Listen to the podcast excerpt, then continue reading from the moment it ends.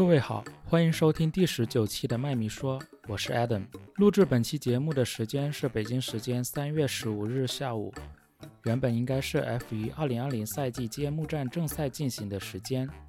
但是我想你们也已经知道了，由于新冠病毒在全球爆发的威胁，澳大利亚大奖赛已经正式取消。这期节目，我想来回顾一下整个赛事被取消的过程，以及历史上那些被取消的分站赛。从上周开始，新冠病毒在全球范围内就有愈演愈烈的趋势，逐渐有一些大会、体育赛事被宣布取消或延期。但是 F1 当时的决定是继续前往墨尔本举办揭幕战。到了周三，WHO 正式宣布这次的新冠病毒是全球大流行级别的传染病。这个时候，我已经观察到 F1 的一些媒体和记者表达了他们的担忧。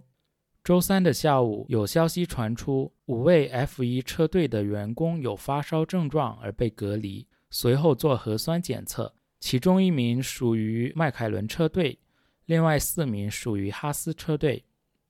周四本应该是车手新闻发布会和接待车迷的时间。但是由于对感染风险的担忧，取消了正常的车手新闻发布会。车手们也不会像往常一样和车迷进行近距离的互动。汉密尔顿在采访中表达了在这种情况下，他们依然被要求来到墨尔本而感到震惊，并且评论说，这是因为 cash is king，金钱才是驱动这一切的原因所在。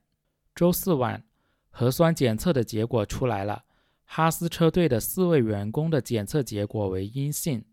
很不幸的是，迈凯伦车队的那位员工的结果是阳性。随后，迈凯伦车队迅速做出反应，宣布车队退出澳大利亚大奖赛。作为一个迈凯伦车迷，我为迈凯伦车队做出这样迅速果决的决策而感到骄傲。车队的决策层把员工、合作伙伴、车队的对手们以及车迷们的健康放在第一位来考虑，而不是像汉密尔顿评价 FIA 那样 “cash is king”，金钱并不是最重要的。在迈凯伦车队宣布退赛后，F1 运动赛事负责人罗斯·布朗紧急和各方利益相关者、车队们召开会议，商讨是否继续进行比赛。FIA 主席让·托德通过电话远程参与了会议。会议的结果是让 F1 车队们投票是否继续进行比赛。根据 F1 运动规则第五章第七条规定，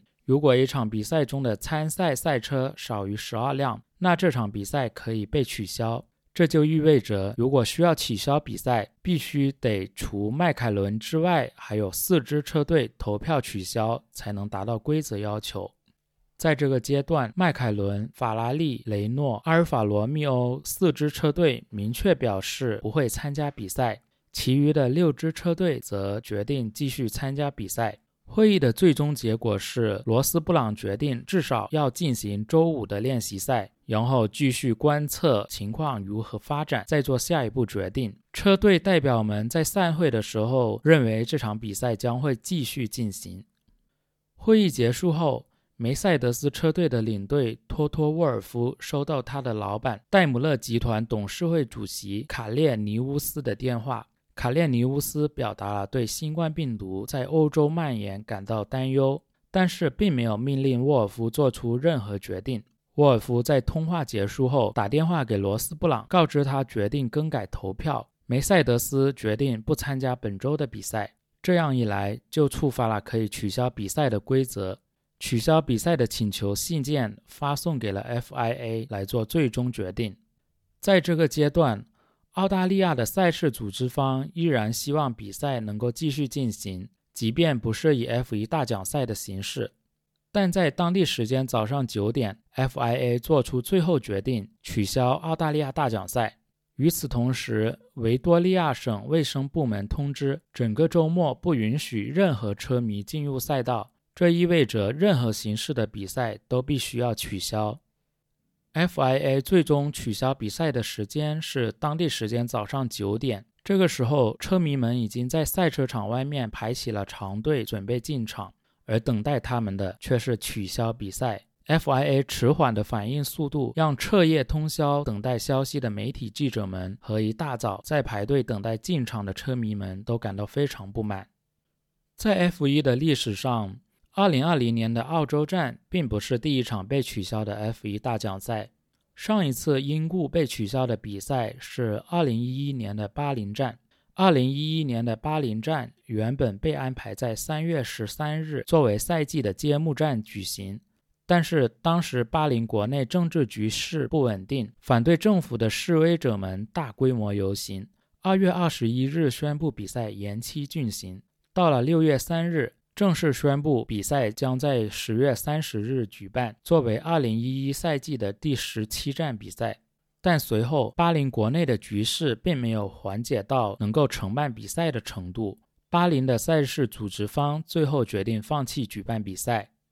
我们知道，2004年是 F1 中国站的第一场比赛，但是早在1999年，中国就有机会承办 F1 分站赛。九十年代初期，中国政府和 F1 官方就有设想在中国新增一个分站赛，最终决定将中国站加入1999年的赛历，作为赛季的第二场比赛。比赛地点在珠海国际赛车场。但是由于赛事组织方缺乏承办 F1 赛事的经验，赛事相关的硬件条件未能达到 FIA 的标准，最终决定取消这个分站赛。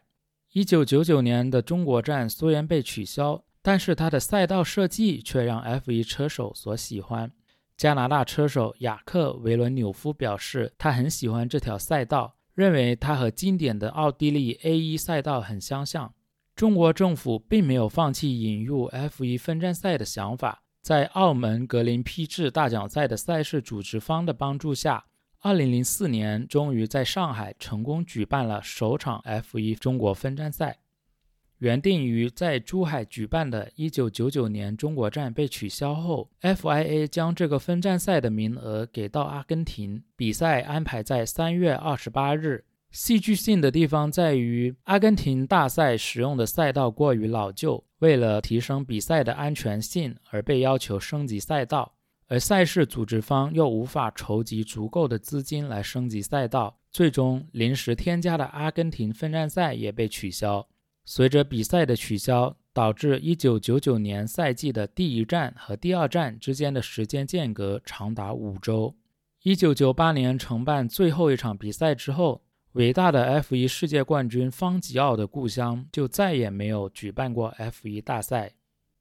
1997年的葡萄牙大奖赛原本作为赛季的收官战在 Estoril 赛道举办，但是和前面提到的阿根廷站一样，赛事组织方无法筹集到足够的资金来升级赛道，最终被迫取消。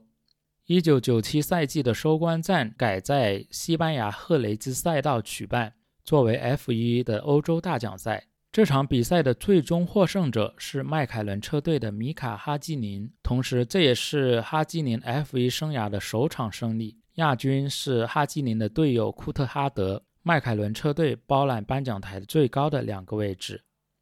历史上第一场被迫取消的 F1 大奖赛是一九八一年的南非站，这场比赛原本被安排在二月七日作为赛季的揭幕战举办。但是受困于贝勒斯特领导的国际汽车联合会 （FISA） 和伯尼埃克莱斯顿领导的一级方程式制造商协会 （FOCA） 持续升级的政治斗争而被取消。起因是 FISA 希望将揭幕战延后到四月十一日举办，但是赛事组织方和 FOCA 都不接受这样的安排。最终，这场比赛还是按照原定日期举办。但是比赛被降格为 Formula Libre，而不是正常的世界一级方程式锦标赛。比赛的参加车队也只有 FOCA 领导的独立车队们参加，FISA 旗下的厂商队集体缺席。以上就是 F1 历史上五场被取消的分站赛。那么，2020赛季什么时候才能开始呢？截止到我录制这期节目的时候，F1 已经宣布接下来的越南站和巴林站都要延期，具体举办的日期还不确定。据 F1 官网发布的文章的说法，2020赛季的首场比赛至少要等到五月底或者六月初才有可能开始。我们知道，今年的赛历上一共有二十二个分站赛，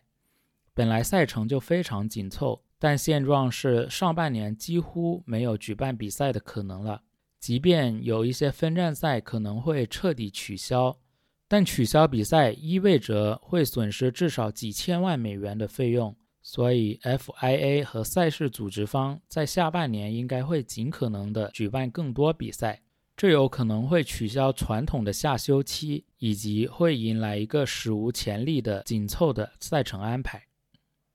根据迈凯伦车队发布的消息，我们知道迈凯伦那位核酸检测呈阳性的员工是当前已知的唯一一位被确诊的 F1 相关人员。和这位员工有密切接触史的另外十四人也已经被安排在墨尔本进行隔离观察。迈凯伦车队的大部队已经启程返回英国，并且这些人员在十四天内不会回到 MTC，避免增加总部被病毒感染的风险。我们的车队领队赛德尔则留在墨尔本，陪伴正在接受治疗和隔离的员工们，给他们支持和打气。赛德领导下的迈凯伦车队的团队精神和气质值得我们钦佩。作为车迷，我衷心祝愿这位被确诊的车队员工能够早日康复，其他车队的成员们和 F1 相关的人员们也都能保持平安。新冠病毒依然持续在全球范围内蔓延，无论是生活在哪一个国家，都无法确保百分百的安全。希望我们的听众们依然要保持警惕，注意自身和家人、朋友的防护和卫生清洁。我相信人类最终会克服病毒的威胁，我们心心念念期盼的 F1 比赛也终将会恢复。虽然比赛暂时无法开始，但也无法阻止我们继续讨论 F1。我们在 Telegram 创建了一个听友群，欢迎你们加入群来和我们一起聊天。群链接我会放在本期节目的 Show Notes，点击链接就可以加入。以上就是本期节目的所有内容，感谢收听，我们下期再会。